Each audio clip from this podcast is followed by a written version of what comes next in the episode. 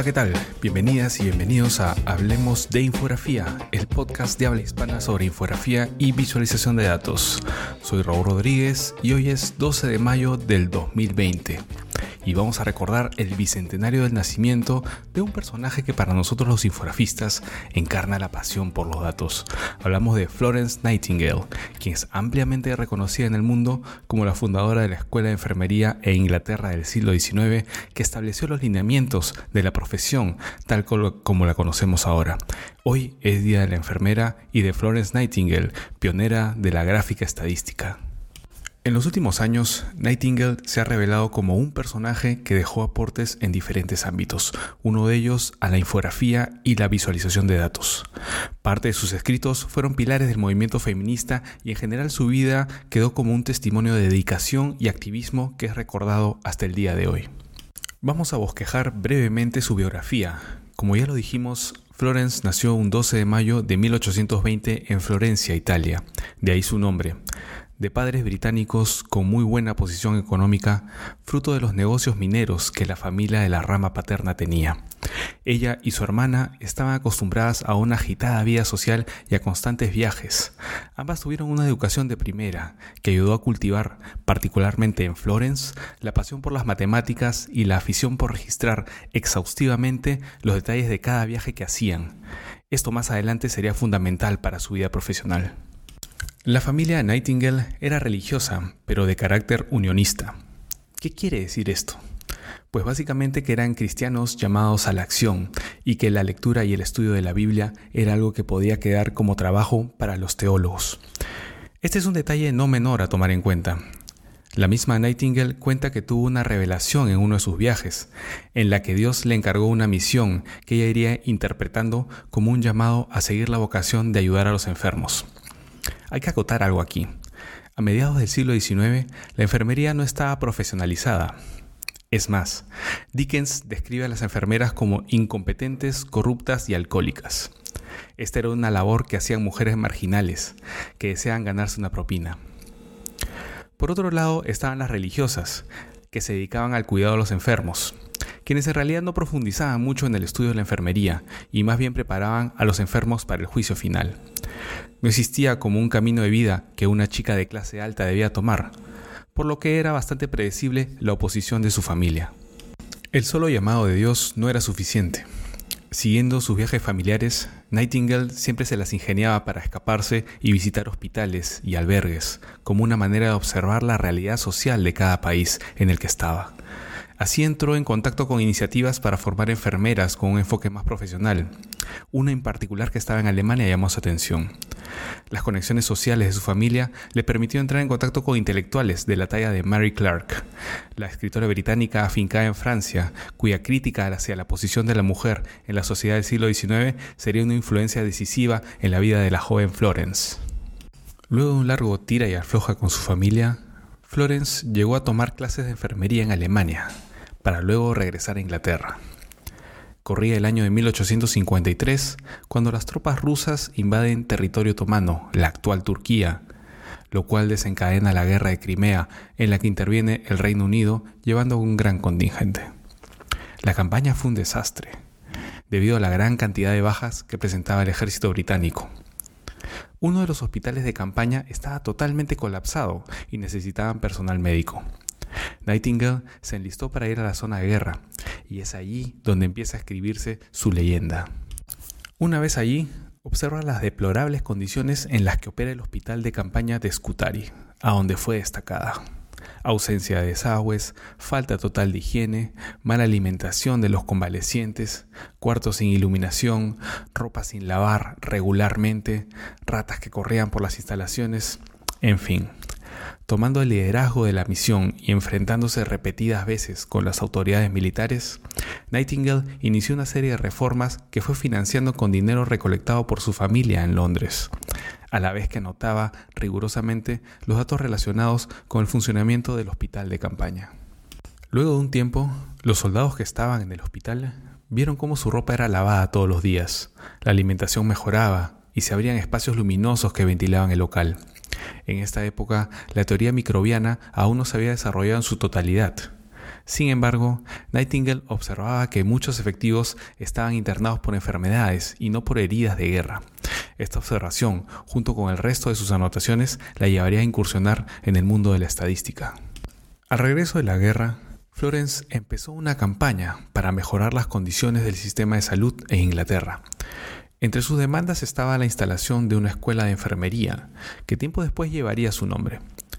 Parte importante de la campaña de persuasión era la presentación de informes sobre su experiencia en el frente de batalla, en donde se afirmaba que la mayoría de internos del hospital padecían enfermedades que podían prevenirse. De hecho, sus registros mostraban que luego de las reformas que llevó a cabo, la mortalidad se redujo dramáticamente. Para darle forma a esta idea, contó con la asesoría de William Farr, un médico que a partir de la década de 1840 revolucionó el uso de las estadísticas en el ámbito de la salud pública, desde su puesto en la Oficina General de Registros. En principio, su trabajo consistía en monitorear las tendencias demográficas, nacimientos, casamientos, muertes en Inglaterra y Gales. Con el tiempo, refinó el tipo de datos que se registraban con la intención de seguirle la pista a patrones más sutiles en la población. Farr puso a disposición de Florence todo el conocimiento en gráfica estadística de la época. Es así que con su ingenio e intelecto, ella pudo diseñar lo que se llamó la Rosa Nightingale, un gráfico cuya forma recuerda a una pizza, pero con tajadas de distinto tamaño. Cada tajada representa la cantidad de muertos por mes que ella registró en el hospital de campaña. Estas tajadas tienen subdivisiones internas que representan la causa de dichas muertes. En las notas del episodio pueden encontrar la imagen a la que me refiero. Actualmente esta representación se llama gráfico de área polar y tuvo un efecto decisivo para consolidar las reformas que se requerían para implantar un sistema de salud pública moderno. La fama de Nightingale creció cada vez más. Hoy hay cánticos populares con su nombre y su apodo, que aludía a sus noches de ronda durante la guerra de Crimea, la Dama de la Lámpara, encontraba para siempre un sitio en el imaginario colectivo. Esto, para nosotros los infografistas, fue algo así como un descubrimiento reciente, ya que nuestra profesión es relativamente joven en términos académicos, y estamos en la búsqueda constante de referentes del pasado, con los cuales encontrar una conexión con nuestra práctica cotidiana. Sin embargo, uno ve este trabajo y realmente lo ve muy audaz para la época, muy moderno. Es el producto de una investigación de campo seria, una sistematización inteligente de los datos y una capacidad para darle una forma atractiva y funcional al objetivo de comunicar un mensaje. Nightingale sabía esto. La dama de la lámpara es también una heroína del diseño, en un término más amplio. Fue determinante para estructurar el sistema de salud en Gran Bretaña y su influencia condujo a la construcción de hospitales bajo otro esquema, habitaciones de gran altura, muchas ventanas para la luz y la ventilación, así como el establecimiento de pabellones segregados según el tipo de enfermedad del paciente. Sus reflexiones siempre las plasmó en escritos que se volvieron actas fundacionales, como su clásico Notes on Nursing, Notas sobre Enfermería. Su influencia llega hasta el movimiento feminista. Nightingale peleó contra el establishment social de la era victoriana, sostenía que la estructura familiar era un instrumento de la tiranía contra la mujer. Y esto se puede percibir en uno de sus escritos llamado Cassandra, el cual fue publicado por las sufragistas, el movimiento femenino que exigía el derecho al voto, y que fue decisivo en la carrera de gente de la talla de Virginia Woolf. Y como heroína del diseño y la reforma, hizo que su casa no tenga lo que los ingleses llamaban drawing room, un espacio en el que la mujer estaba destinada a entretener a las visitas. Hay que recalcar que Florence Nightingale vivió soltera toda su vida, a pesar de tener pretendientes que la cortejaron por varios años. Es que ella en realidad luchó toda su vida por dar a la mujer un rol en la vida profesional. Ese es su gran legado.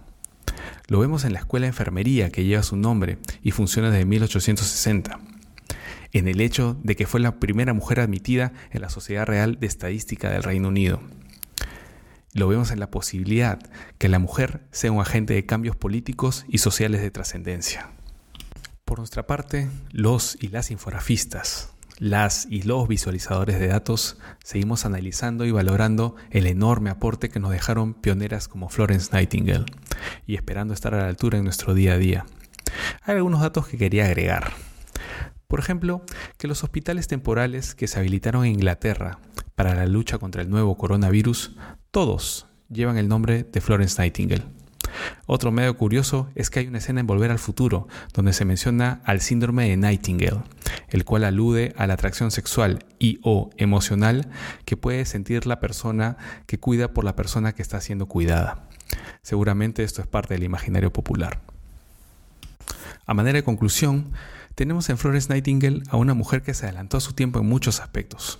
Uno, en entender que era necesario un cambio en el rol de la mujer en la sociedad, que una vida profesional para ellas era posible. 2. Estableció que la prevención era mejor que la cura en cuanto al tratamiento de pacientes. 3. Utilizó su intelecto y su habilidad con las estadísticas para crear gráficas que potencien el mensaje reformista dentro de una sociedad muy conservadora. Les recomiendo que lean sobre su vida, ya que sus escritos vienen siendo estudiados y revisados de manera constante y siempre aparecen aspectos novedosos. Quería dedicar este programa a los profesionales de la salud y que si bien es Día de la Enfermería, creo que hoy más que nunca forman una unidad en la primera línea de defensa frente al coronavirus. Y hablando del coronavirus, nuestro siguiente episodio será sobre las infografías y visualizaciones de datos que se hicieron sobre este tema. Hay números de lectoría impresionantes, uno de ellos ya está superando la barrera de los 2.000 millones de visitas. Todo sobre el famoso lema aplana la curva. ¿De dónde viene? ¿Para qué sirve? ¿Cómo se ha graficado?